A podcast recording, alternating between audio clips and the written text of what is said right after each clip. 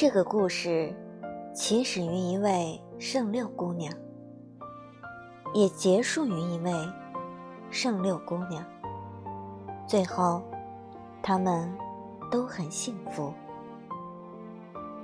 所有的情感纷扰，起始于一个奇性少年掀帘而入的下午，也结束于这个少年的过世。他最后是否幸福，谁也不知道。我们的怀念，起始于一个家族的即将兴盛，也结束于这个家族的花到迷途。花开花落，周而复始。是一段柔软的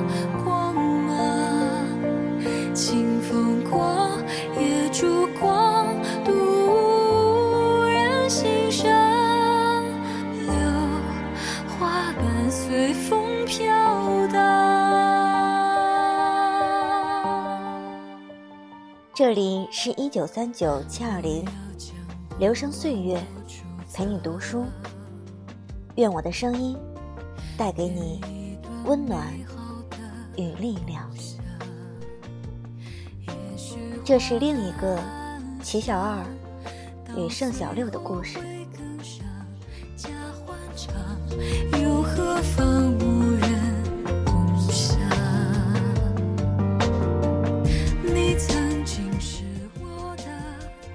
正当我想告辞时，提姆忽然开口：“你知道吗？其实那年元宵节。”齐老公爷一见你，就想聘你做孙媳妇的，是老太爷不肯，说若女孩子不好，误了挚友一家怎么办？后来那几年，老太爷一直暗中瞧你，觉着你秉性敦厚，才最终允了婚事。我心中一惊，在回家路上，我头一回。认真思索这个问题：当初老公爷到底是为什么那么喜欢我呢？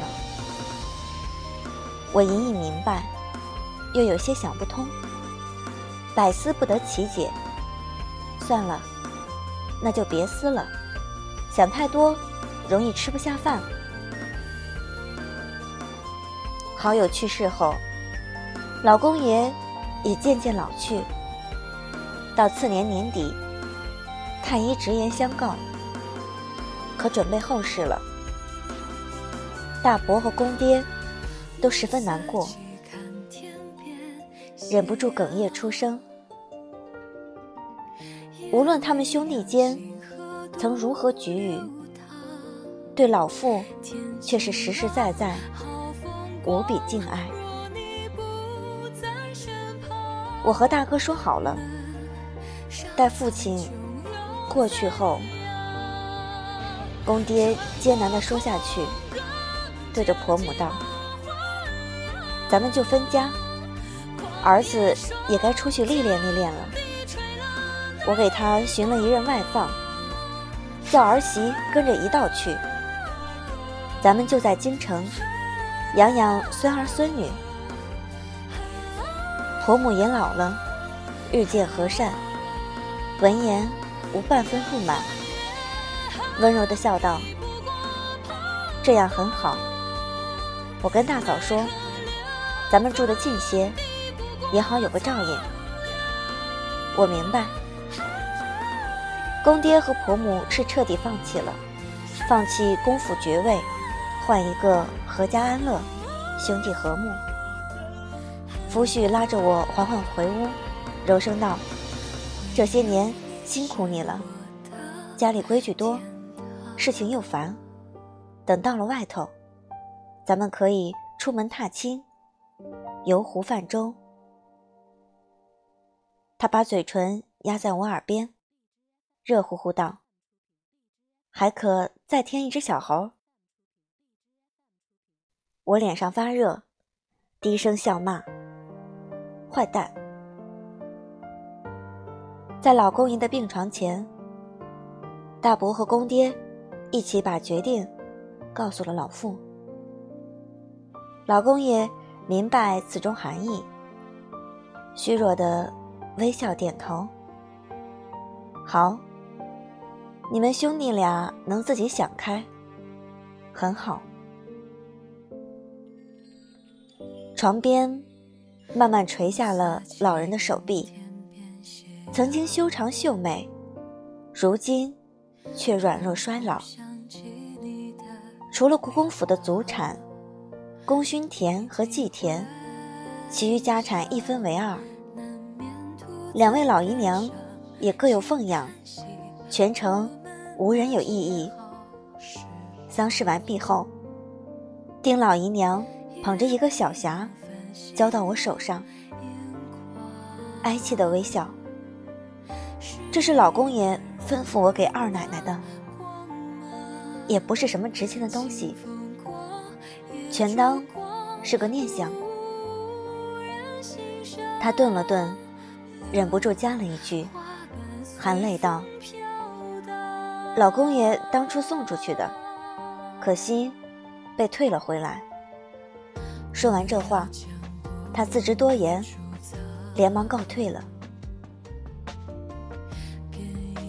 这是一个木雕的小匣子，古旧的铜片小锁，精致的螺丝，寸木寸金的紫檀香木，即使隔了一个甲子多的岁月，依旧散发着明亮的光彩。还有淡淡的香气。我慢慢打开，里面是一对泥娃娃。这东西我并不陌生，无锡的大阿福泥娃娃。有时我也有过几个，不过制作没这两个精致，穿戴模样都像是特意定做的。一个男娃娃。一个女娃娃，穿着喜庆的大红衣裳，胖嘟嘟，憨态可掬。可惜年代已久，当初鲜丽的釉色已脱落大半，又似常被握在手心，轻轻摩挲，面目体态都模糊了。把玩间，我翻过两个娃娃。在底部发现隐隐的字迹，女娃娃底部写着“小六”，男娃娃底部写着“小二”，墨迹灰淡，应是几十年前写的，依稀可见字迹清俊秀丽。我心中隐隐发痛，想着当初收到。这两个泥娃娃的人，是否曾看见过这四个字？我把泥娃娃放回匣子，然后静静走到书房，从背后抱住夫婿，用脸颊亲蹭他的后颈。夫婿放下手中的卷宗，反手抱我坐在怀里，还想道：“怎么了？又像人家小猴？”我怔怔看了他许久，呼道：“喂，齐小二。”夫婿愣了愣，失笑道：“你又来胡闹。这是我们夫妻新婚时开玩笑的昵称。”他玩心顿起，点着我的翘鼻子：“喂，盛小六。”我忽觉一阵悲伤，泪水涌上眼眶。我紧紧抱住丈夫，轻轻应了一声：“齐小二和盛小六，这辈子永永远远都在一起。”我的